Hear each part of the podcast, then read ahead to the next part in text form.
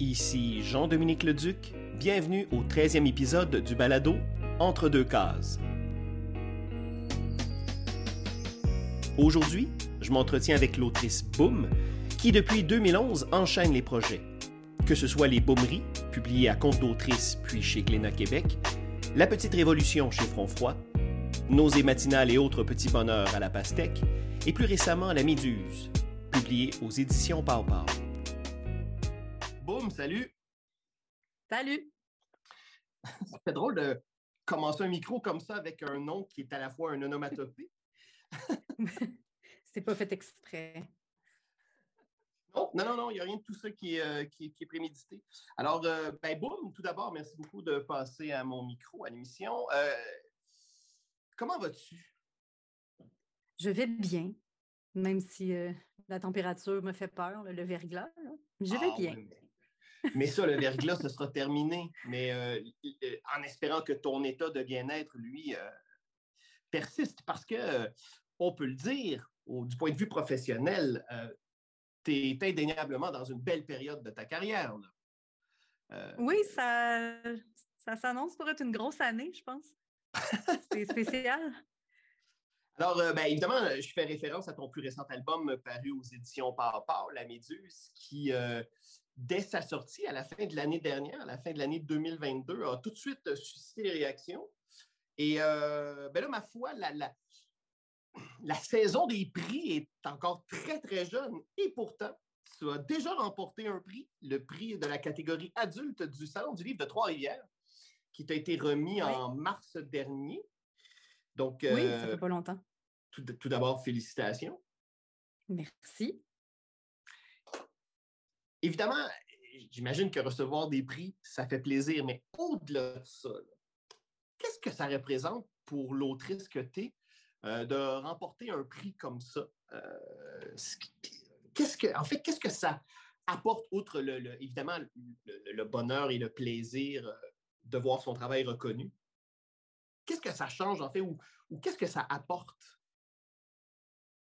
Ben, c'est la reconnaissance des pairs aussi, c'est le fun. Tu sais, le jury euh, de Trois-Rivières était présidé par Francis Desharnais. Fait moi, d'entendre Francis Desharnais ah parler en bien de mon livre, euh, puis de, dire, il a dit c'est un chef-d'œuvre, j'avais envie de dire, voyons donc, ouais. Euh, fait que moi, ça me fait vraiment un petit velours. C'est surtout ça, la reconnaissance des pairs. moi, ça, vaut, ça vaut plus que, des prix. C'est sûr que de recevoir des prix puis qu'ils viennent aussi avec un petit montant d'argent, ça fait toujours du bien aussi. donc, la BD, euh, on sait bien que les auteurs de BD, généralement, ils ne sont pas riches. moi, je, le prends bien.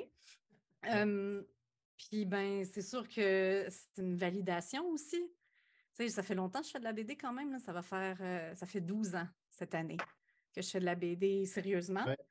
Puis euh, là, j'ai l'impression que là, là j'ai fait quelque chose qui marche. ça ne fallait pas lâcher. C'est drôle parce que je suis allé relire euh, la première entrevue que tu m'as accordée au Journal de Montréal en 2012. Ah oui? Ouais, parce que là, je me souvenais. je me souvenais, je me suis dit, oui, j'ai interviewé Boom au début de sa carrière, au début des boomeries. Et ce que j'ai trouvé très rafraîchissant, c'est que tu, euh, tu, exprimais le fait que tu étais euh, très intimidée et craintive de faire de la bande dessinée et d'entrer dans ce milieu-là. Alors, euh, qu'est-ce que ça fait à la boum de 2023 d'entendre ça? Ben, je me rappelle de ça, oui. Euh, ben, je, je sais pas, parce que là, maintenant, à l'époque, je faisais du dessin animé. Puis là, j'ai pas fait de dessin animé depuis 2012. fait que je suis rendue ailleurs. Euh, je sais pas si j'en referais, parce que clairement, moi, ce que j'aime, c'est raconter des histoires. Puis bon, là, ça donne que je pense que c'est un peu plus facile, pas, techniquement, mais en termes de financement et d'aboutissement de, projet. C'est plus facile faire euh, raconter des histoires en faisant de la bande dessinée qu'en faisant des films d'animation, admettons. Parce que moi, mon, but ultime, c'était ça, c'était de faire des films, c'était pas de travailler dans un studio sur le film de quelqu'un d'autre, disons. Euh, je voulais être cinéaste, là, fait que c'était plus compliqué, mettons. Puis, euh, ben, qu'est-ce que ça fait? Ça, fait drôle. Je suis encore intimidée. Ah bon? c'est difficile de faire de la BD. Mais j'aime ça, vraiment Mais alors, qu'est-ce qui t'intimide? Est-ce que c'est la production de certains, certaines collègues? Est-ce que c'est le fait que c'est un travail qui... Euh, parce que c'est un travail éprouvant, c'est un travail difficile faire bande dessinée. C'est difficile, c'est ingrat aussi. C'est très, très long faire ça. Puis après ça, euh, ton livre sort, puis les gens ils lisent en une demi-heure. Puis là, ils mettent, je sais pas moi, deux étoiles, mettons. Euh, je, trouve ça ingrat, je trouve que c'est beaucoup de travail. Puis là, en ce moment, euh, je suis dans une drôle de période de, de limbe post-méduse. Comme j'ai déjà dit souvent, après la méduse, c'est la première fois qu'il n'y avait pas un autre livre qui m'attendait.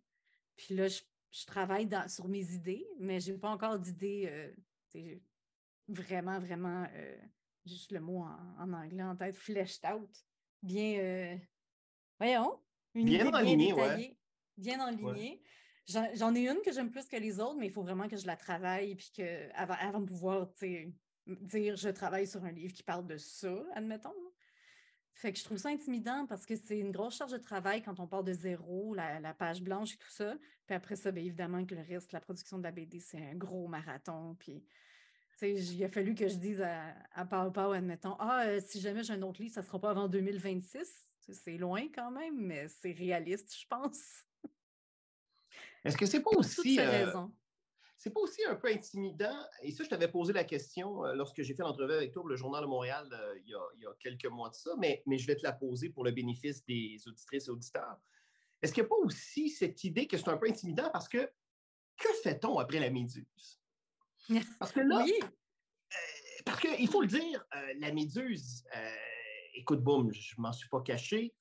Je, te suis depuis tes tout débuts. On peut, on, peut, on, peut, parler de ta production. c'est une production bicéphale. Alors, d'un côté, on a le strip, où on a les brèves plus humoristico-autobiographiques. Et au début de ta carrière, tu avais euh, sorti l'album d'une fiction, là, euh, La Petite Révolution, qui a été réédité il n'y a pas très longtemps chez Front Froid, mm-hmm. où là, tout à coup, on avait accès à une autre boum, à une boum qui fait de la fiction, à une boum aussi qui n'est pas du tout dans la comédie. Euh, excellent album d'ailleurs. et là, avec La Méduse, c'est comme la rencontre entre l'autobiographie et la fiction, parce que tu t'appuies quand même sur sur une expérience de vie pour raconter une histoire euh, poignante. Et moi, lorsque je t'ai lu, les bras, la mâchoire, tout m'est tombé. Euh, j'avais, mais c'est parce qu'en fait, j'avais, comme lecteur, j'avais aucune attente, j'avais aucune idée, aucun a priori. Je suis rentré dans ton album et vraiment, euh, je l'ai eu direct au cœur et, et, dès les premières pages. J'aimerais peut-être d'abord avant qu'on parle de la suite de la méduse, justement qu'on parle de la méduse. Ça va aider à, comprendre aux auditeurs, auditrices, pourquoi cette question, que fait-on après la méduse? Parce que c'est pour moi un album important dans ton corpus. C'est certainement un album qui t'a permis d'atteindre un nouveau euh, niveau dans ta carrière. Euh, c'est un grand album. Euh, et c'est indéniablement de la production québécoise de 2022, c'est indéniablement au sommet. Et ça a été quand même une belle année 2022. Il y a beaucoup de bons albums. Ben, il, y a il y a quand même une bonne dizaine d'albums qui sont vraiment excellents et ton album en fait partie. Donc, j'aimerais que tu nous racontes brièvement un peu qu'est-ce que ça raconte la Méduse? Ben alors, la Méduse, c'est l'histoire d'un personnage, c'est une libraire, elle s'appelle Odette. Euh, en gros, on voit sa vie de tous les jours, mais Odette, a une particularité, c'est qu'elle a un diagnostic d'une méduse dans l'œil. Elle a une méduse qui vient cacher une partie de sa vision. Euh, donc, la méduse est visible sur les pages.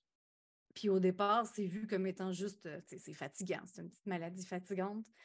Mais éventuellement, évidemment, ça ne se passe pas comme on voudrait, comme Odette voudrait. Donc, la méduse se multiplie et ainsi de suite. Et ça obscurcit la lecture de plus en plus. Donc, c'est une histoire, euh, une métaphore pour des maladies oculaires. C'est basé sur euh, mon vécu parce que moi, j'ai eu des maladies oculaires depuis 2007. Ça J'ai retrouvé dans mes affaires que j'avais écrit que c'était en 2007, ça avait commencé, que j'avais oublié en faisant la méduse et bien, éventuellement, moi aussi, j'ai perdu un œil. Donc, c'est d'autant plus proche. J'ai pu retravailler le scénario, retravailler le découpage. dans le fond, c'était un, scénario que j'avais écrit basé sur la peur de perdre la vision. Puis ça a donné qu'en production, j'ai perdu la moitié de ma vision. Donc, c'est un peu une étrange situation. fait que c'est pas autobiographique, mais c'est clairement basé. J'ai pris mes problèmes, je les ai donnés à un, personnage pour pouvoir en faire ce que je voulais après. puis, c'est ça, en gros. pourquoi, le, mais pourquoi justement ce choix de la fiction? C'est pour te donner plus de latitude dans la manière de raconter ton récit? Oui, aussi parce que j'ai fait beaucoup d'autobio. Avec les boomeries et tout ça, j'en ai, j'en ai fait beaucoup. J'ai beaucoup raconté de ma vie personnelle, même si c'était euh, humoristique. Euh, je voulais avoir plus de liberté, mais aussi que mon, mon, avatar, dans le fond, mon personnage dans Boomerie est très associé à la comédie. Puis là, j'avais envie de faire d'autres choses. J'avais envie d'explorer un autre, euh, un autre un autre genre, un autre style. Puis il y a aussi que si je m'étais mise en scène puis que là, j'avais fait de l'auto-bio à proprement dit, ça aurait été pas mal plate, je pense. Ça aurait été moi qui va à des rendez-vous à l'hôpital, qui se fait dire Bon, ben, as, une névrite optique, une inflammation du nerf optique. Euh, on va t'envoyer, euh, on va te mettre sa cortisone pendant deux jours, puis tu vas prendre des pilules. Puis ça aurait été, je pense, beaucoup plus, moins poétique peut-être. puis ça me permettait aussi, l'affaire de la méduse, c'est basé sur, euh, euh, sur ce que moi, ma, propre maladie. J'avais un nombre euh, incalculable de flottants, de corps flottants dans mon œil avant de perdre la vision complètement. Puis c'était comme une grosse tache au milieu de ma vision qui bougeait comme une méduse. Fait que moi-même, j'appelais ça une méduse. Fait que c'est comme ça que j'ai pensé à cette histoire-là. J'ai même fait un pitch pour l'ONF qui s'appelait La Méduse en 2010. Puis pour le concours cinéaste recherché, c'était un court-métrage de genre 4-5 minutes mais euh, c'était pas mal moins euh, en détail et pas mal moins bon que le livre que j'en ai fait finalement. Fait que c'est bien que je n'ai pas gagné à ce moment-là parce que j'imagine que si j'avais fait le film, j'aurais jugé que ce projet-là était terminé, mais finalement, c'était une bonne chose. Fait que c'était une vieille affaire, fait que c'était facile. J'avais déjà le personnage de la méduse qui, existait dans ma vie, mais je pense que de me mettre en scène, moi, avec la méduse autour de moi, ça aurait été un drôle de switch parce que là, les parents, les, parents, les lecteurs, euh, pourquoi j'ai dit les parents, je ne sais bien pas.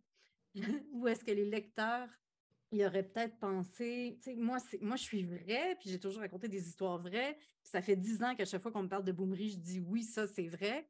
Puis que là, est-ce que je peux me permettre de prendre des libertés? Est-ce que ça peut devenir de l'autofiction? Est-ce que là, les. En tout cas. Puis j'avais aussi envie de dessiner d'autres choses. Parlons-en du dessin parce que du, point de vue graphique, la, trouvaille formidable, c'est la, euh, la, la, prolifération de méduses qui peu à peu occupe l'espace de la planche même. Et euh, ça, c'est un coup de génie. Euh, parce, que, parce que le lecteur, la lectrice est, euh, par, par, par, le système graphique comprend tout à fait. C'est d'une justesse que, que j'ai l'impression qu'aucun mot aurait pu rendre aussi juste que ce, que ce déploiement graphique-là. Et ça, c'est une des grandes forces de la bande dessinée, évidemment. Et donc, euh, dans ce cas-ci, tu utilises vraiment le médium à, sa pleine forme. C'est aussi euh, une histoire d'amour. Et ce que j'ai trouvé très intéressant, et ça, je trouve que ça témoigne de l'époque à laquelle on vit, en tout cas, à tout le moins pour le Québec, dans certains milieux. Parce que là, on vit quand même en Amérique avec tout ce que ça implique, mais c'est que sans que ce soit souligné, soit qu'il n'y ait aucun effet euh, par rapport à cette histoire d'amour-là, euh, on n'est pas dans une relation euh, hétéronormative, c'est deux jeunes filles qui tombent en amour. Oui. Et cet album-là, il y a 10-15 ans, on aurait relevé ce fait-là. Alors que là, ce qui est formidable, c'est qu'on lit cette histoire-là et c'est à la limite, c'est banal, dans le sens où ça passe et on on s'en formalise pas du tout. Et moi, comme lecteur, je me suis dit, tiens, est-ce qu'on est rendu là comme société? Est-ce qu'on est rendu là comme... Euh, bon, évidemment, on, est dans le domaine des arts. Euh, c'est beaucoup plus libéral qu'au conservateur, surtout au Québec, dans le milieu francophone. Est-ce que tu avais des appréhensions par rapport à ça quand tu as fait le choix délibéré? De mettre en scène ces deux personnages féminins-là qui sont en amour? Oui, j'avais des appréhensions. Là, je vais m'excuser d'avance euh, parce que là, mon chat me tourne autour. Je n'ai pas de porte dans mon bureau. fait que je peux pas, à moins d'aller l'enfermer dans une chambre, je ne peux pas l'empêcher de venir me voir. Alors, c'est un sphinx hein, que tu as comme, comme chat, c'est ça? Non, c'est un rex de Cornouailles, un rex corniche. Fait qu'elle a du poil. Là, on dit ça ah, parce qu'on est en Zoom et tu peux la voir. J'avais des appréhensions parce que je suis dans une relation hétéro-normative, comme tu dis, moi. Mais je voulais pas, je voulais pas parler d'homosexualité. Je ne parlais pas de, de, relations queer, de gens queer, je parle de gens. Ce C'est pas ma place pour, euh, tu sais, je parle pas de coming out, je parle pas de discrimination, euh, je parle pas d'expérience de vie par rapport à l'homosexualité. Ils sont dans une relation homosexuelle, OK, mais c'est un détail, ça. C'est juste deux personnes qui tombent amoureuses.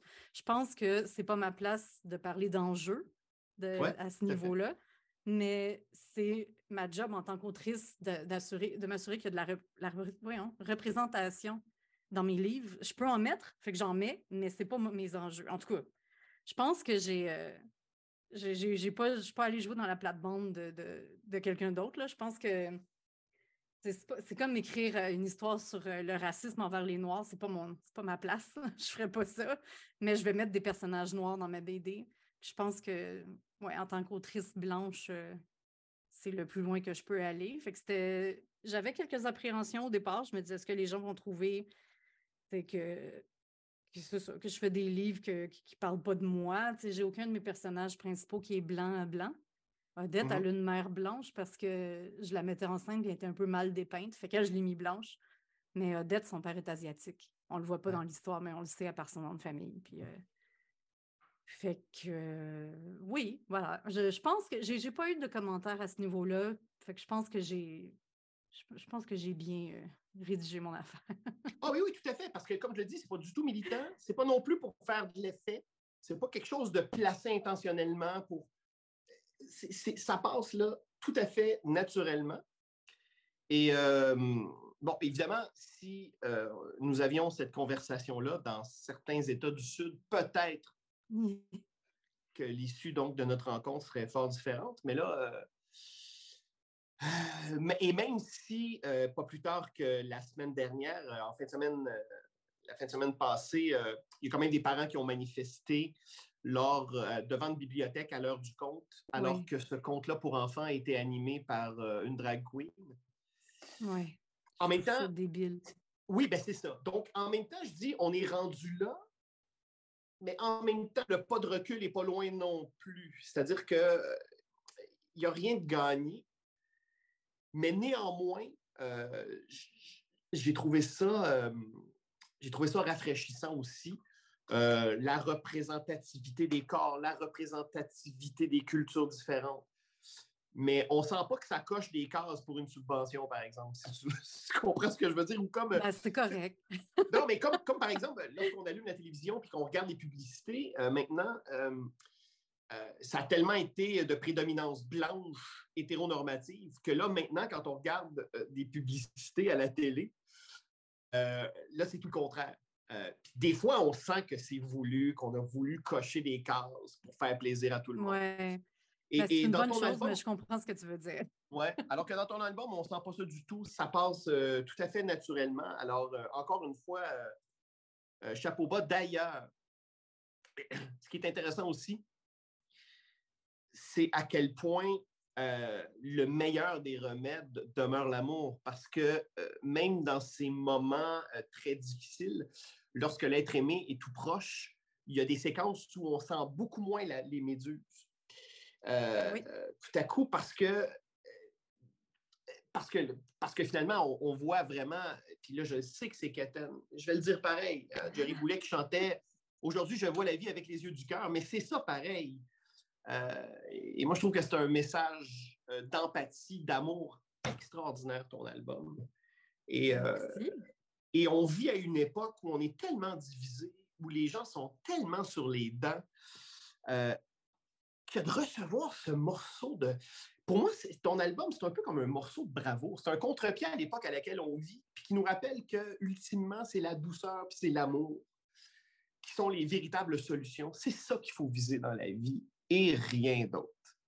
Et, c'est la base. Et pourtant, on a besoin de se le faire rappeler. L'art est là, entre autres, pour ça. Et moi, je trouve que au-delà de tous les mérites de ton album, graphique, technique, scénaristique, au niveau du découpage, tout ça, c'est impeccable. Mais au-delà de ça, moi, je trouve que probablement que la plus grande réussite de ton album réside justement dans l'universalité. Il y a quelque chose pour moi qui est venu profondément me toucher, comme euh, Le petit astronaute de Jean Paulide, comme Les géants au pied d'Achille euh, de Alain Chevalier et de Mark McGuire. C'est des œuvres qui, qui sortent aussi hein, du cadre de la bande dessinée. Ton album, euh, moi, ce que je lui souhaite, c'est qu'il soit lu à l'extérieur aussi des lectrices et lecteurs de bande dessinée. Il faut que ce livre-là circule.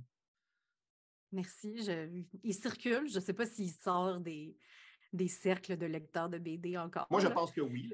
Euh, je pense que oui, parce qu'il est très, très bien positionné dans plusieurs des librairies que j'ai visitées ces derniers temps. Euh, non. Good. Donc, euh, et donc là, la saison, des, et la, saison des prix est débutée, donc tu as remporté. D'ailleurs, l'album est également en liste pour le Grand Prix de Québec qui sera remis à la mi-avril dans le cadre du Festival euh, de Québec BD. Et il est également en lice au BD euh, dans la catégorie BD Québec pour le Festival de bande dessinée de Montréal, prix qui sera remis au mois de mai. Oui. D'ailleurs, on a vu que tu étais en liste euh, avec ta grande amie de toujours, Cab. Oui, au BD oui on trouve ça trippant, hein, toutes les deux. Il y a des gens qui nous ont écrit. Euh, il y avait Viviane qui m'a écrit. Elle a dit oh, c'est crève-cœur d'être là contre Cab. Mais euh, non, nous autres, on capote. On se tient ensemble depuis qu'on a 14-15 ans. ça fait 20, ça 25 ans presque qu'on se connaît puis qu'on est super amis. Puis on dessinait dans ce temps-là. Là.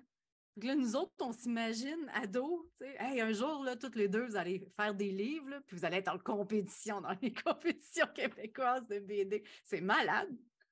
oui, puis non seulement ça, mais c'est deux grandes amies qui, respectivement, sortent leur meilleur album en carrière la même année. La même euh, année. et euh, ça aussi, euh, il y a quelque chose de touchant.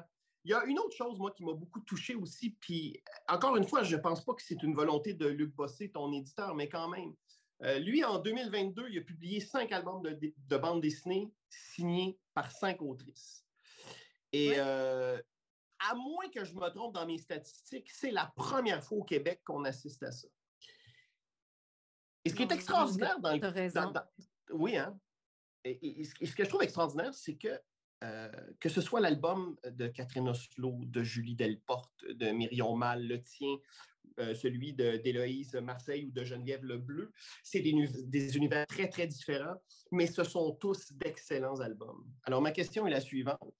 Tu te sens comment, au-delà de tout ça, de joindre la famille Papa et de voir ton album publié euh, à l'écurie Papa parmi cette kyrielle de super titres-là? Et là là, euh, j'ai toujours été fan de ce que Papa publiait depuis le départ. Euh, j'en ai acheté beaucoup. J'en ai lu beaucoup. Je ne les ai pas tous lus parce que là, il commence à en avoir pas mal, mais euh, n'empêche que j'ai une grosse, grosse bibliothèque de, de Papa. Puis, ben, c'est spécial. C'est comme une grande famille. Hein. Ils, ils, vont en gang au festival dans, dans la minivan de Luc. Euh, on, participe, j'étais à Gatineau. Euh, moi, dans le fond, moi, je commence ma saison des, salons, des festivals. Je n'ai euh, pas vraiment fait de salon du livre. Avec Luc et compagnie, on a fait les rendez-vous de la BD de Gatineau en décembre. Puis après ça, j'ai fait un petit crochet au salon, salon du livre de l'Outaouais, où c'était un mini, mini kiosque. Puis là, j'étais au salon du livre de Trois-Rivières. Puis n'était même pas là. J'étais au stand de 10 médias. J'y allais parce que j'étais nominée pour leur prix. Fait que dans le fond, je commence là, mais j'ai déjà été, euh, ben, pas témoin, mais j'ai déjà participé à, au stand Papa. Tu sais, Luc, à un moment donné, il fallait qu'il aille manger. c'est moi qui faisais les transactions. C'est moi qui suggérais, euh, oui, oui, alors les petits garçons de Sophie Bédard, oui, football, fantasy, blablabla. Puis ben, ça a donné que j'en avais lu beaucoup, fait que j'étais pas pire. Tu sais. Mais là, je me disais, ah, c'est ça la, vie chez Papa, c'est une grosse affaire de gang. Puis euh, on est des amis, toute la gang, c'est super le fun. Puis euh, quand on se voit, on se voit surtout dans les festivals, puis à chaque fois, on trouve ça bien plate. Mais comme pourquoi on se voit juste dans les festivals? On devrait sortir, on devrait souper en gang. Fait que, puis ben, qu'il y ait une grande cuvée en 2022, c'est un addon parce que j'avais signé avant, puis je savais, j'étais pas au courant de ce qui allait sortir. Mais évidemment que je suis en excellente compagnie, puis qu'à chaque fois qu'il y a un livre de papa qui sort, euh, tout le monde en est tout excité. Ah, un prochain livre. Comme là, le prochain livre chez Papa, c'est une portugaise, la mangouste. Oui, ça a l'air excellent. Et on est, on est, on est tous super intrigués, puis on a hâte de lire ça. Ouais, j'ai vu aussi, euh, j'étais sur leur j'étais sur leur site aussi euh, tantôt et j'ai vu que finalement, ils ont à nouveau annoncé l'album euh, de Samuel Quentin. Oui. Son, son western. Sheriff Junior. Sheriff Junior, oui. Ça fait longtemps qu'il travaille dessus, fait que il attendait ouais, lui finalement. oui, mais il est occupé à faire un film, lui, là, en même temps. Là. Aussi, oui. C'est normal que ça soit long. Hey, D'ailleurs, euh, la méduse, là, est-ce que, euh, parce que, bon, tu viens du milieu d'animation en plus, est-ce que euh, dans ton esprit, il y aurait, est-ce qu'il y aurait un désir ou est-ce que, ou, est-ce que tu vois une, possibilité d'adapter la méduse à l'écran? Est-ce que c'est quelque chose qui pourrait t'intéresser, ça? Oui, je pense que le médium idéal pour raconter cette histoire-là, c'était la bande dessinée. Comme tu disais tantôt, ce c'est pas quelque chose que j'aurais pu faire avec de la prose. c'est même au cinéma, je pense, ou au cinéma d'animation, je pense qu'il y a quand même un, un avantage avec la bande dessinée où, comme le lecteur devient progressivement aveugle aussi, la BD est plus difficile à lire, mais on peut prendre le temps. On peut recommencer la page qu'on n'a pas bien compris, puis tout ça. Par contre, je pense qu'une adaptation cinématographique serait possible. Je pense pas que ça serait tellement difficile non plus en matière de d'effets spéciaux et tout ça. Ce n'est pas une histoire de science-fiction avec des gros décors, des gros costumes. Ça se passe à Montréal dans les années 2020. Euh, je serais ouverte, oui, ça serait le fun. Euh, je ne sais pas si euh, il y a des gens euh, qui m'avaient demandé vas-tu en faire un film d'animation? Non, je pense pas. Moi-même, toute seule, non. je, pense, que ça ferait un meilleur long métrage qu'un court métrage. Puis euh, le faire moi-même, euh, je pense pas. Je pense que j'aimerais mieux peut-être superviser, des, déléguer, superviser le scénario, puis laisser quelqu'un l'interpréter. Je pense que j'aimerais ça, oui. Il y a aussi, je ne sais pas si tu as eu la chance ou le temps d'écouter l'adaptation sonore du Petit astronaute de Jean Paulide. Non, je ne l'ai euh, pas écouté encore. C'est formidable. Et tu vois, euh, en y repensant bien, je pense qu'une euh, version audio de ton, une adaptation audio de la Méduse, ça pourrait être très, très intéressant également. Euh, c'est sûr que. Ça parle de, problèmes visuels, fait que c'est quand même intéressant comme take. Oui, tout à fait. Et parce que, et parce qu'à mon humble avis, euh, il n'y a rien. Euh, faire une production audio en fiction, c'est l'équivalent de tourner un film en grand, en extrême close-up, en, gros plan, en plan rapproché. le micro, ça ne ment pas. Et on capte toutes les subtilités. Et donc, et comme on est dans une bulle dans ton album, malgré les défis que ça pourrait relever une adaptation sonore, moi, je suis convaincu qu'il y aurait vraiment quelque chose à faire avec la méduse. je dis ça, je dis rien. Je lance ça dans l'univers. Pourquoi pas? Je, serais curieuse, moi aussi. ça ne serait pas le premier projet qui me viendrait à l'esprit, mettons. Mais ça pourrait être intéressant, en effet. Justement, en perdant la vision, on est, on est poussé à se tourner plus vers l'audition. Oui, tout à fait. Ben oui, en plus. Que dis-je? En plus. et donc, j'en reviens à ma question de départ. Tu vas voir, on va remonter le fil. Et ma question était que fait-on après la méduse? Alors voilà, fort, du, fort des célébrations que récolte l'album, fort du travail accompli et, de cet album formidable que tu as créé, que tu as produit, euh, est-ce qu'il y a un vertige après ça? Après avoir fait un album de la trompe, de la méduse, est-ce, qu'il y a une peur de se dire, OK, je fais quoi après ça? Euh, oui, je suis tout à fait là-dedans, dans ce, dans ce mood-là, depuis le mois de janvier à peu près. Depuis, euh, ben, depuis que l'album, quand l'album est sorti, ça n'a pas j'avais des bons commentaires, mais là, c'était ah, c'est nouveau, c'est frais, il vient de sortir, c'est normal, j'ai des retours. Mais là, les retours n'ont pas arrêté. Puis là, en plus, mon livre est sorti en France le 17 mars. Puis bon, j'ai aucun, aucune référence. Je ne sais pas c'est quoi un livre qui a du succès en France. Je ne sais pas quel genre d'impact ça a là-bas, mais à peu près à tous les jours, j'ai des libraires français qui m'écrivent coup de cœur, la librairie, euh, euh, bande dessinée indépendante, la Méduse. Est-ce que, est tu viens en France? On t'accueillerait pour des dédicaces, puis des affaires comme ça, puis ça m'est jamais arrivé. Puis ça a l'air de marcher là-bas aussi, dans le sens où c'est une petite BD, pas, un, énorme tirage. je suis vraiment en compétition contre des milliers et des milliers de BD là-bas qui sortent chaque année. Mais ça a l'air de bien marcher. Je m'en vais en France en juin faire la tournée des, librairies pour ça. Je m'en vais au Festival de Lyon avec Papa aussi. fait que c'est un peu étourdissant. Puis là, en plus d'être nominée à des prix, je suis très contente. Sauf qu'on dirait que plus la Méduse a du succès, puis plus j'ai peur de me casser la gueule au prochain livre. Je me dis, les gens vont avoir des attentes. puis la Méduse, honnêtement, je, me doutais que j'avais trouvé quelque chose de visuellement intelligent avec les, les, méduses, mais tout le long, je me disais, c'est un livre qui raconte des anecdotes, c'est la vie plate de quelqu'un qui n'est pas bien, parce que c'est une maladie, c'est une histoire de maladie, puis de, de, résilience, OK, mais moi, je voyais surtout le côté négatif, je pense. Je trouvais que c'était une histoire triste, tandis qu'il y a beaucoup de gens qui me disent que c'est une histoire qui est empreinte d'espoir et de ah lumière et tout ça. Ça me fait grand plaisir euh, euh, d'entendre ça. Fait que c'est une histoire quand même personnelle, puis je pense pas que je vais pouvoir refaire ça bientôt. En tout cas, de toute façon, euh, je peux essayer d'autres choses aussi. Mais là, j'ai vraiment l'impression que je vais décevoir tout le monde, peu importe c'est quoi la prochaine chose sur laquelle je travaille. Oh, mais non. non, non, non, moi je pense pas. Je, pense que cette peur-là est légitime, mais d'un regard extérieur, moi je pense que tu as tout à gagner à aller ailleurs. Ouais, ben c'est ça. Je pense que je pense que je vais viser peut-être plus euh, la science-fiction, quelque chose comme ça. Là. Je vais aller là, dans quelque chose de vraiment plus loin, là, la fiction, puis là, pas, pas d'autofiction, la fiction. C'est sûr que quand j'écris une histoire. Oui, j'avais touché à la fiction. Ben, tu avais euh touché à la dystopie avec la petite révolution. Euh, ça, et euh, la, jeune fille qui, révolutionnaire qui coûte du Boris Vian pour résister à l'État, quand même. c'est un, un récit, c'est un récit qui est toujours actuel finalement. Donc, tu pourrais emprunter une voie un peu plus comme ça.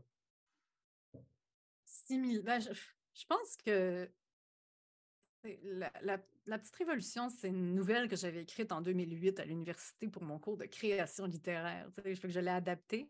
C'est un personnage que j'ai créé, le personnage principal de la Petite Révolution, Florence. J'avais 14 ans quand je l'ai dessiné la première fois, avec son chapeau bizarre puis tout. Fait que c'est de la récupération beaucoup. Euh, je pense que la petite euh, voyons, que la méduse est vraiment entre la petite révolution puis Boomery. Puis là, je pense que je vivrais quelque chose entre la méduse et la petite révolution. Pas tant sci-fi, euh, un peu peut-être, je sais pas. J'ai des idées, c'est très embryonnaire, je ne peux pas en parler encore en détail. Je ne pourrais même pas te dire l'histoire, le personnage principal ou quoi que ce soit. Mais j'ai des bribes d'idées, puis je pense que si je vise autre chose que la méduse, je vais être moins déçue de moi-même par rapport à la méduse qui va trop bien en ce moment. je suis contente que ça aille bien, là, mais je trouve ça, c'est ça, c'est étourdissant. Euh, je suis extrêmement, extrêmement. Euh, euh, je, suis vraiment contente de la réponse du public. Je suis vraiment contente de tous les retours que je reçois, des, critiques, tout ça. Puis, tu sais, je, je veux pas que ça arrête, mais en même temps, on dirait que plus j'en reçois, plus je me dis qu'est-ce que ça va faire quand je vais sortir mon prochain livre?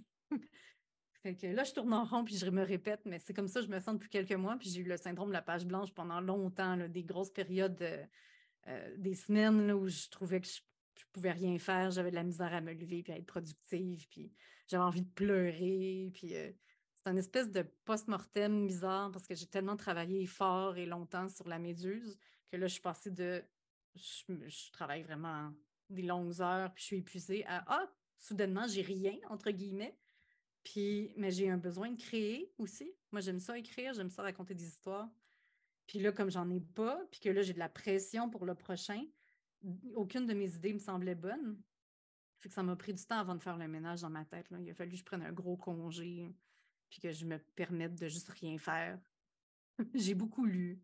J'ai essayé de m'inspirer. Ça répond à la question. Ben, tout à fait. Puis en fait, euh, c'est une anecdote que j'aime raconter. Euh, euh, lorsque j'étais étudiant au cégep à Valleyfield en arts et lettres, on avait eu la visite du cinéaste Pierre Falardeau. Non. Et Pierre Falardeau avait. Je peux-tu t'interrompre deux secondes? Oui, oui. Est-ce que tu savais que c'était mon oncle? Non. je suis la nièce de Pierre Falardeau. Ah. Ouais.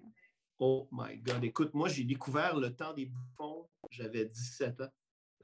Euh, pour moi, Pierre Falardeau, c'était Dieu, c'était Jésus. Et, et, donc, ton, ton oncle était venu euh, présenter une conférence au cégep à Valleyfield en art et lettres. Et il avait dit une chose tellement juste. Il avait dit arrêtez de courir à tout le temps vouloir créer. Ce qu'il dit, moi, entre deux films, ce que je fais, c'est que je vis. quand tu as 17 ans, tu fais qu'est-ce qu'il hein, qu'est-ce veut dire? Mais là, on vieillit et on comprend que dans la création, euh, lorsqu'on crée une œuvre, c'est un peu faire le vide, c'est évacuer quelque chose du système. Et après, ça fait de l'espace. Et on, et on a besoin, après cet espace-là, de le combler à nouveau, mais ça ne se comble pas euh, en claquant des doigts. Pas Non, c'est pas magique. Euh, je, pense que j'avais trop d'attentes envers moi-même que j'allais me rebondir, là, puis repartir sur un autre projet tout de suite. Puis il a fallu que je fasse un deuil de ça.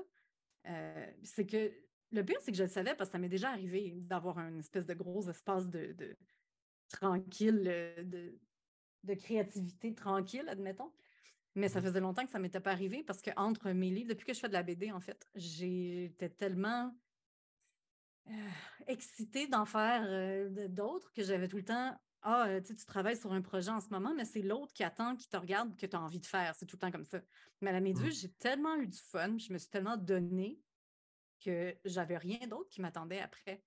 Je ne pensais pas au prochain. J'avais comme pas vraiment le temps de penser au prochain finalement. Fait que là, j'en ai pas de prochain pour le, dans, l'immédiat. Puis il a fallu que je fasse un deuil là-dessus. Puis il a fallu aussi que, que je me recentre. Là. Je me mettais bien trop de pression. Puis là, maintenant, je trouve que je m'en ressors. Puis là, j'ai plein de projets. Là. Comme je dis, je m'en vais en France. Fait que là, je suis en train de planifier tout ça. Euh, demande de subvention, puis tout ça, puis euh, mon horaire, mon itinéraire, telle librairie, telle ville, blablabla. Ça m'occupe beaucoup. Mais puis là, ben, j'ai hâte de retourner, d'ouvrir mon petit cahier de, brainstorm, puis de commencer. OK, ça va être une histoire qui se passe là, là, là, ça va être ça le personnage. Fait que là, ça me manque, ça me démange. Fait que j'ai hâte. Il y a une chose aussi qu'on euh, saisit assez rapidement quand on s'intéresse à ton travail et conçu. Euh, c'est euh, ta, grande, ta grande implication, ta grande visibilité dans les médias sociaux. Et dès le début des boomeries, euh, tu partageais tes bandes euh, sur les différents médias sociaux euh, au fil du temps. tu es, aussi, aussi une participante, tu es une, au Early Comics, donc à cette espèce d'événement en ligne de production de bandes dessinées. je ne sais pas si j'oserais dire que tu es une doyenne, mais en tout cas, ça fait longtemps que tu le fais. Mmh. Ça fait longtemps que je le fais, mais je pense que ça existait plusieurs années avant que je m'y mette. Mais donc, qu'est-ce que. Exactement. Alors, euh, ma question est la suivante, boum, puis ça fait longtemps que je me pose cette question-là, parce que, en fait, qu'est-ce que ça implique euh, de dialoguer au quotidien avec le lectorat, avec les internautes quand on est en création? Est-ce que pour toi, c'est un moteur de création? Est-ce que c'est un levier? Est-ce que c'est une soupape? Euh, est-ce que, ça te, est que ça te gèle des fois? Est-ce que, est que les réactions des internautes, ça compte pour toi? Est-ce que ça peut avoir une incidence sur ta production? Alors, toutes ces questions, tu piges dans le bol, puis tu réponds. Euh, ben, j'ai commencé à faire de la BD avec un webcomic. Donc, c'était chaque lundi, mercredi, vendredi, j'avais une nouvelle bande dessinée sur Internet, puis j'avais un retour immédiat, une interaction immédiate avec un lectorat. Puis ça, c'est sûr que quand tu commences avec ça après, euh, puis que là, tu t'enfermes pendant trois ans pour faire un livre, ça manque. J'avais l'impression pour la Méduse de travailler dans le secret. Puis ça, m'arrivait des fois d'avoir envie de faire Hey, elle est vraiment belle cette page-là, j'aimerais ça la montrer pour que les gens me disent oui, oui, parce que souvent tu doutes de toi. Là, puis là, quand tu fais une belle page, tu te dis Bon, ben celle-là est belle, je pense. Fait que j'aimerais ça la montrer. Je le fais un peu, je l'ai fait un peu pour la Méduse. J'ai un Patreon, donc c'est payant par mois. Puis je montrais des, je, montrais des bouts de cases. cette case-là est belle, cette page-là est belle.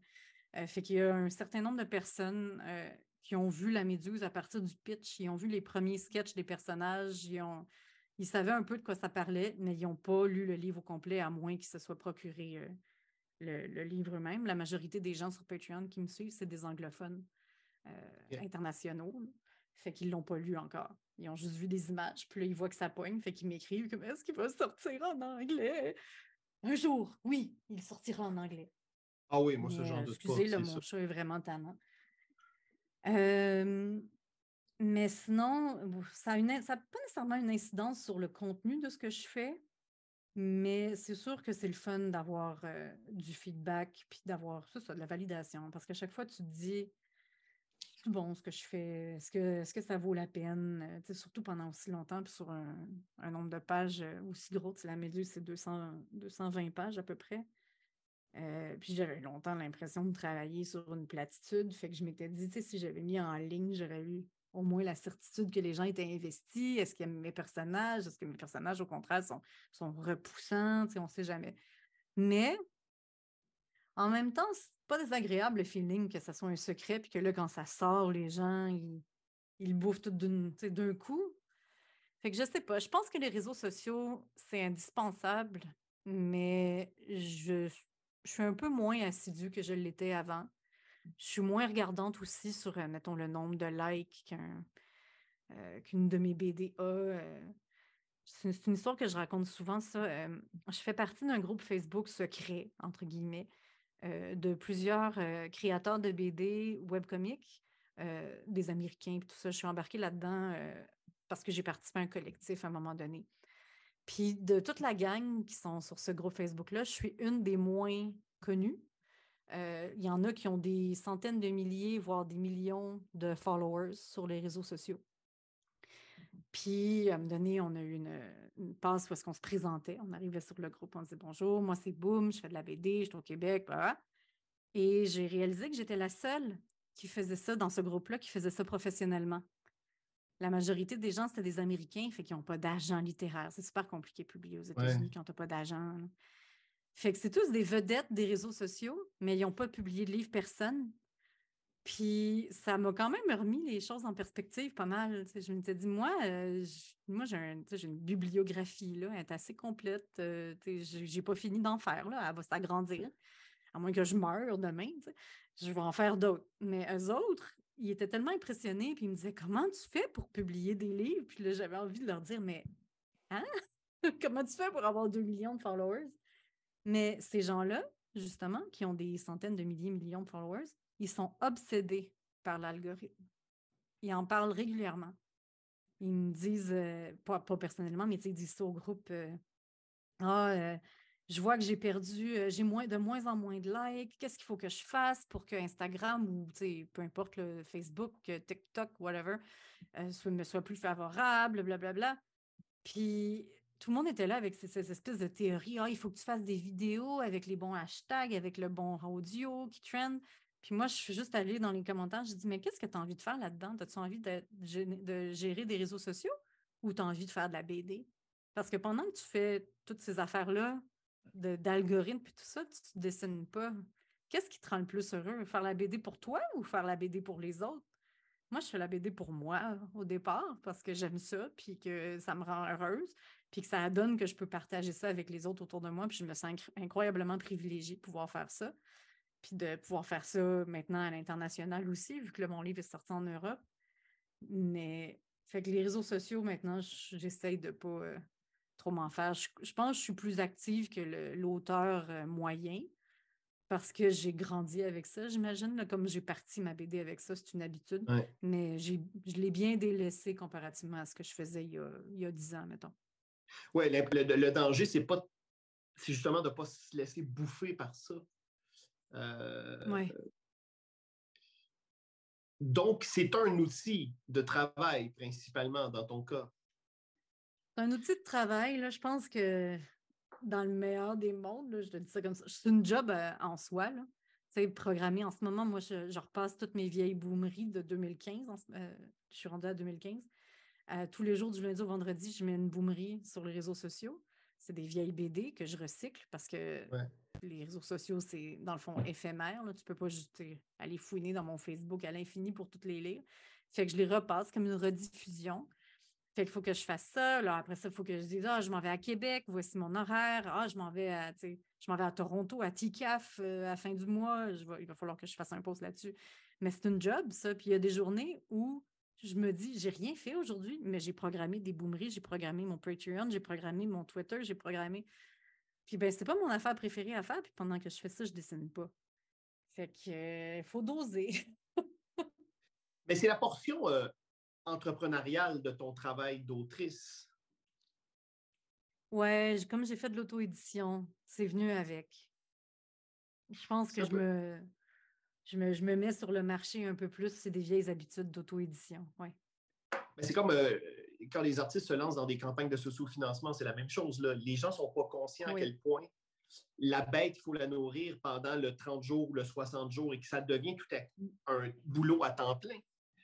Oui, ça a l'air épouvantable, ça, des campagnes Kickstarter ou euh, dans ce genre-là, la ruche. Ou... J'en ai jamais fait. J'y tiens pas particulièrement parce que ça a l'air d'être une grosse job. Puis là, je lisais là-dessus où je pense que je pense que j'ai fait partie d'une table ronde.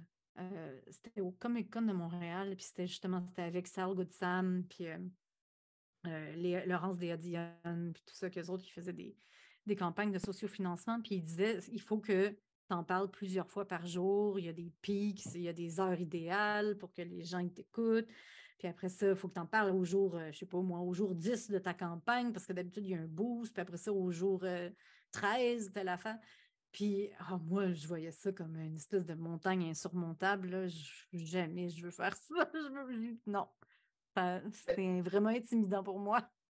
Mais c'est parce que si tu veux bien le faire, je pense que pendant cette période-là, tu te montes un plan de communication, euh, tu t'ajustes au fur et à mesure, mais pendant ce temps-là, tu ne peux pas créer, tu ne peux pas faire de création à côté, c'est impossible.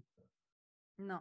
Il faut que tu sois hyper au courant de tout ce qui se passe dans, par rapport aux réseaux sociaux puis ta campagne. Puis il faut que. Ouais, oui, il faut que tu claires ton, euh, ton horaire pour ça. Rien d'autre.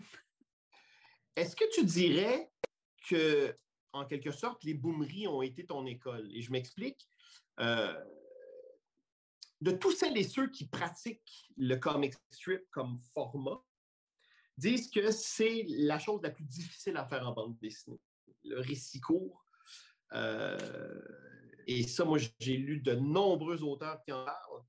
Euh, et que si on est capable de faire du strip et d'être efficace en strip, ben, après, on peut faire à peu près tout. Est-ce que euh, dans ton cas, le strip, euh, les baumeries, parce que c'est quand même 10 volumes. Combien tu as fait de strips au total dans les baumeries? J'ai perdu le compte, mais 1675, je pense, dans ces eaux-là. J'en ai refait cette année pour le Harley Comic Day, je les compte. Euh, fait que c'est ça. Là, j'ai perdu le compte, mais c'est dans ces à peu près 1670, 75. Ouais. Donc, est-ce que pour toi, ça a été une école? Est-ce que puis est-ce que c'est un format dans lequel tu ne reviendrais pas forcément avec les boomeries, mais est-ce que tu serais tenté de revisiter ce format-là, mais avec un autre concept, un autre projet? Euh, je vais répondre à la première question.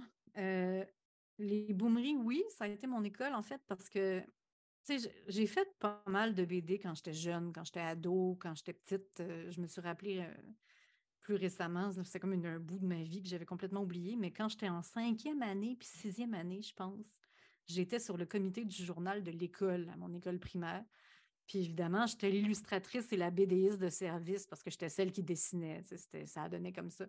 Je me souviens très bien d'avoir fait une BD sur euh, l'invention du vaccin où on m'avait donné un document, pas d'image, sur euh, Pasteur et sur euh, comment il avait procédé. Puis il avait fallu que j'invente Pasteur. J'avais dessiné un bonhomme avec un chapeau de forme et un nœud pape c'était ça. J'avais pas de référence, j'avais pas Internet. j'ai fait avec ce que je pouvais du haut de mes 11 ans et demi. Fait que j'en ai fait beaucoup, mais après ça, quand je suis allée en animation, la BD, ça me semblait vraiment comme difficile. Puis comme j'avais fait ma formation en, anime, j'avais une trajectoire euh, définie. Puis je pense que sans Boomery, j'aurais jamais considéré faire de la bande dessinée professionnellement. Ça, ça m'a permis de commencer petit. ça a l'air niaiseux. C'est des, oui, c'est difficile le strip, mais c'est quand même juste quatre cases. Puis c'est quatre cases où le personnage peut être cadré, buste, pas de main, juste la tête, puis c'est des petites têtes qui parlent des fois. Euh, fait que ça m'engageait à rien. Puis c'était supposé être une expérience d'une journée finalement. quand j'ai fait le premier Harley Comic Day en 2011, je m'étais dit c'est juste une journée. Puis finalement, neuf ans plus tard, j'en faisais encore. Euh, mais je pense aussi que j'ai que ma formation en animation, en dessin animé, m'a quand même appris à être concise, le format court. Mmh euh, fait c'est un mélange de, un mélange des deux. Je pense que je me suis fait la, main en BD grâce à Boomery, mais que le format strip m'allait bien parce que j'avais fait du dessin animé avant. Euh, si je retourne, est-ce que je retournerais au strip? C'est une bonne question. Là, comme ça, je serais tentée de dire pas vraiment, parce que j'en ai fait beaucoup. Euh, mais qui sait? Je suis convaincue. Pour euh, la méduse, tu sais, j'ai. Tu, dis non là, ça veut donc dire oui dans le futur. Je suis convaincue de ça. Ah, ben peut-être. Je ne suis, pas fermée à l'idée. J'aime ça, essayer des affaires. Je, je pense qu'il n'y a aucun de mes projets que j'ai fait en BD à date, là, Boomery étant un seul projet, euh, mais mes projets sont assez disparates. J'essaye, ah, je, fais de l'autobio strip, ah, là, je fais un drame en fiction. Euh, ah, je fais un livre un peu éducatif, euh, comique sur la grossesse, mais je me suis mis en scène parce que c'était logique. Euh, mais le seul-là, je l'ai fait à l'aquarelle, tu sais. Ça, je ne pourrais plus jamais faire ça. Il a fallu que je fasse mon deuil. ah, ben oui. je fais une parenthèse. Je fais une parenthèse, mais euh, donc, Nausée matinale et autres petits bonheurs, mon livre chez La Pastèque, je l'ai fait entièrement sur papier. C'est le seul, la seule de mes bandes dessinées qui a à peu près pas d'ordinateur dedans, à part pour le texte. Euh, Boomery, c'est dessiné sur papier, mais c'est tous les ombrages, c'est de l'ordinateur, c'est du Photoshop. La petite révolution, les crayonnés étaient papier, mais l'ancrage et le, les gris, c'était du Photoshop. Euh, même Capitaine M. Mousse, c'est crayonné papier. Euh, mais ça, ça, je ne la considère pas comme ma BD, mais je l'ai quand même faite. Capitaine M. Mou contre les ténèbres du Swift avec euh, Guylaine Gay. Ça, c'est ma seule BD couleur, mais ça aussi, c'est par ordinateur. Mais bref, fait que Nausée matinale, c'était de l'aquarelle. La méduse, c'est entièrement, euh, entièrement numérique. Il n'y a pas de crayonné, il n'y a pas de papier. Zéro papier. C'était une décision que j'ai prise quand j'ai perdu mon œil. Parce que comme ma, profondeur de, champ, euh, la perception de la profondeur euh, pardon, est affectée, vu que j'ai juste un œil. Puis sur papier, ça c'est faisable, je suis capable de dessiner sur papier, mais j'ai moins de fun. Ça me fait mal à la tête, je vois flou j'ai comme pas assez de recul. C'est peut-être la façon que ma, table est installée, en tout cas.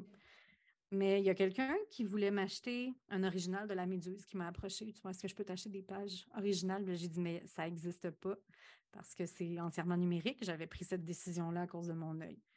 Puis là, je ne sais pas quel instant de folie, j'ai dit, je peux te faire un dessin si tu veux. Fait que là, on s'arrange. J'ai fait un dessin de mes personnages principaux, Odette et Naina. Ils sont dans une librairie. Ils sont euh, au renard perché, en fait. On m'avait demandé ça.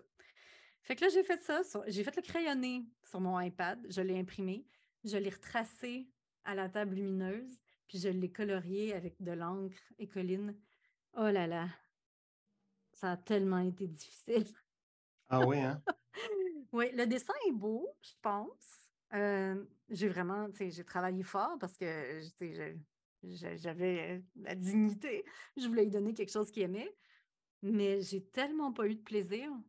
Puis là, en faisant ça, c'était la même technique que j'avais utilisée pour nausée matinale, puis je m'étais dit, je pourrais plus jamais faire ça. Je sais pas si c'est une question d'adaptation, puis c'est peut-être une question de pratique, peut-être que dans un futur rapproché euh, ou éloigné, qui sait, à me donner, je vais m'habituer, puis dessiner sur papier, ça va redevenir facile. Mais là, pour l'instant, je ne me vois pas faire un, autre livre là-dessus facilement. J'ai fait mes boomeries de cette année pour le Harley Comic Day sur papier. Ça, ça se tolère parce que c'est un peu brouillon, boomerie. C'est pas très. C'est un gros trait, c'est fait vite. Un... Mais quelque chose de précis ou de, plus propre, détaillé, comme dans la méduse, jamais de la vie. Je pourrais jamais faire ça. Donc, il, y a eu un deuil à faire dans ta pratique, dans, ta technique de travail. Ben oui, euh, comme je disais que j'aime essayer des affaires, là, ça vient de me barrer un paquet de choses. Euh, je vois, c'est correct, j'ai un handicap. C'est correct.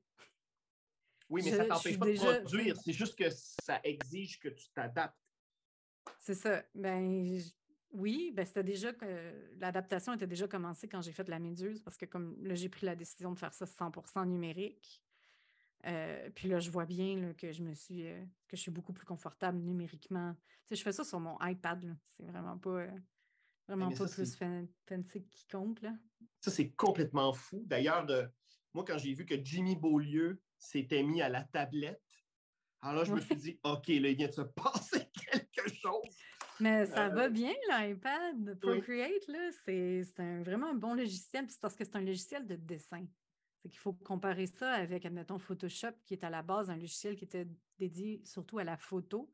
Oui, on peut dessiner dans Photoshop, mais il y avait plein d'outils qui servent à rien.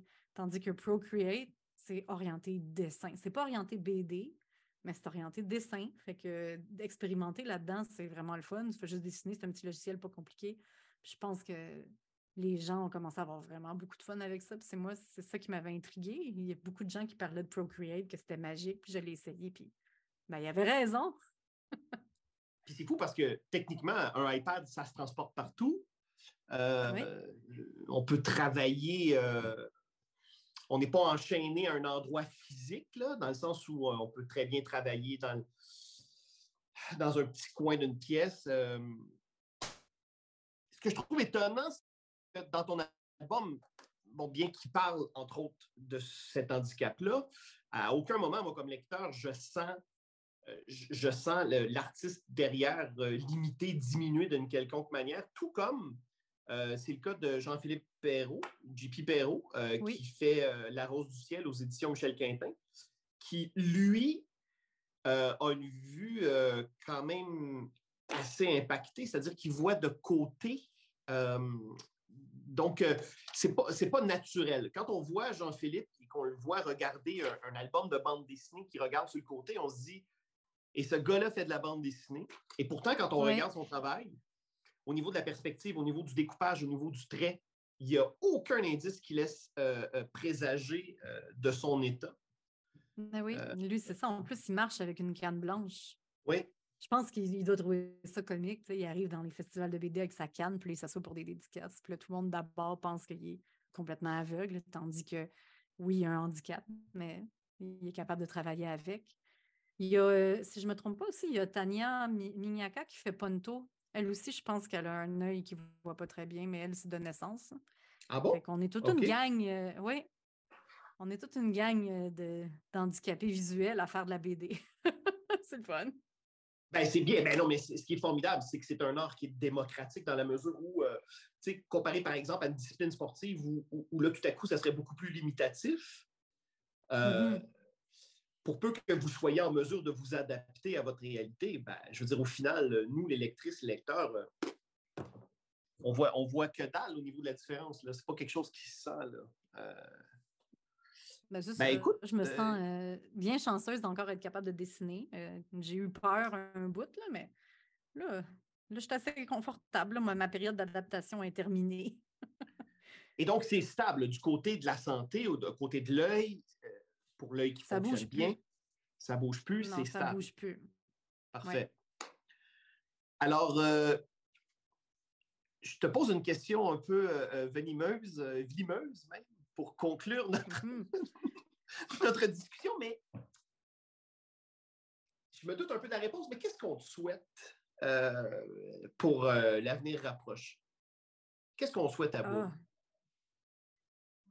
Bah, euh, souhaitez-moi de, trouver un projet qui m'emballe et qui me donne envie d'aller travailler le matin quand je me lève. Hein? C'est pas pire?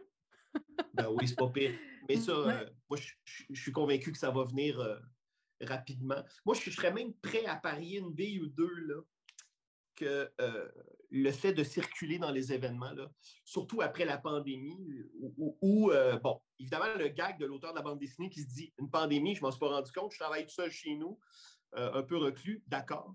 Mais néanmoins, pendant deux ans et demi, il n'y a pratiquement pas eu d'événements normaux. là, tu vas reprendre la route moi, je suis convaincu que sur la route, en festival, ou peut-être même à Lyon, tout à coup, l'étincelle sera là. Je suis convaincu. Oui, oui. Il faut que je sois patiente. En fait, moi, ce que je te souhaite, c'est de te mettre aucune pression par rapport à ça. Euh, parce que euh, les attentes sont d'abord dans ta tête de créatrice et dans ton cœur de créatrice, mais que les lecteurs, lectrices, eux, euh, ben, ils vont te prendre quand tu seras là dans un nouvel album et ils seront très, très heureux, à n'en point douter, de te retrouver.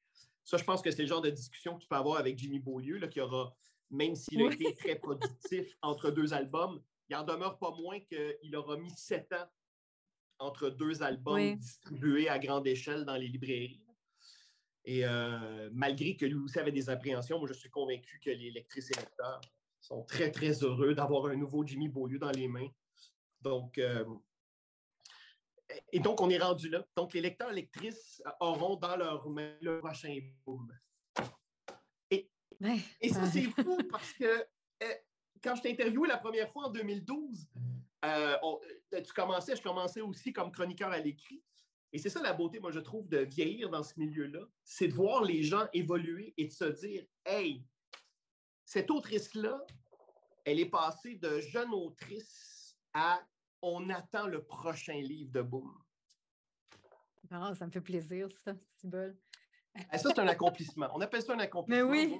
Euh, vraiment, euh, moi, je te souhaite, euh, je te souhaite de l'ouverture, je te souhaite de l'air et je te souhaite un esprit clair pour t'amuser dans ton prochain projet.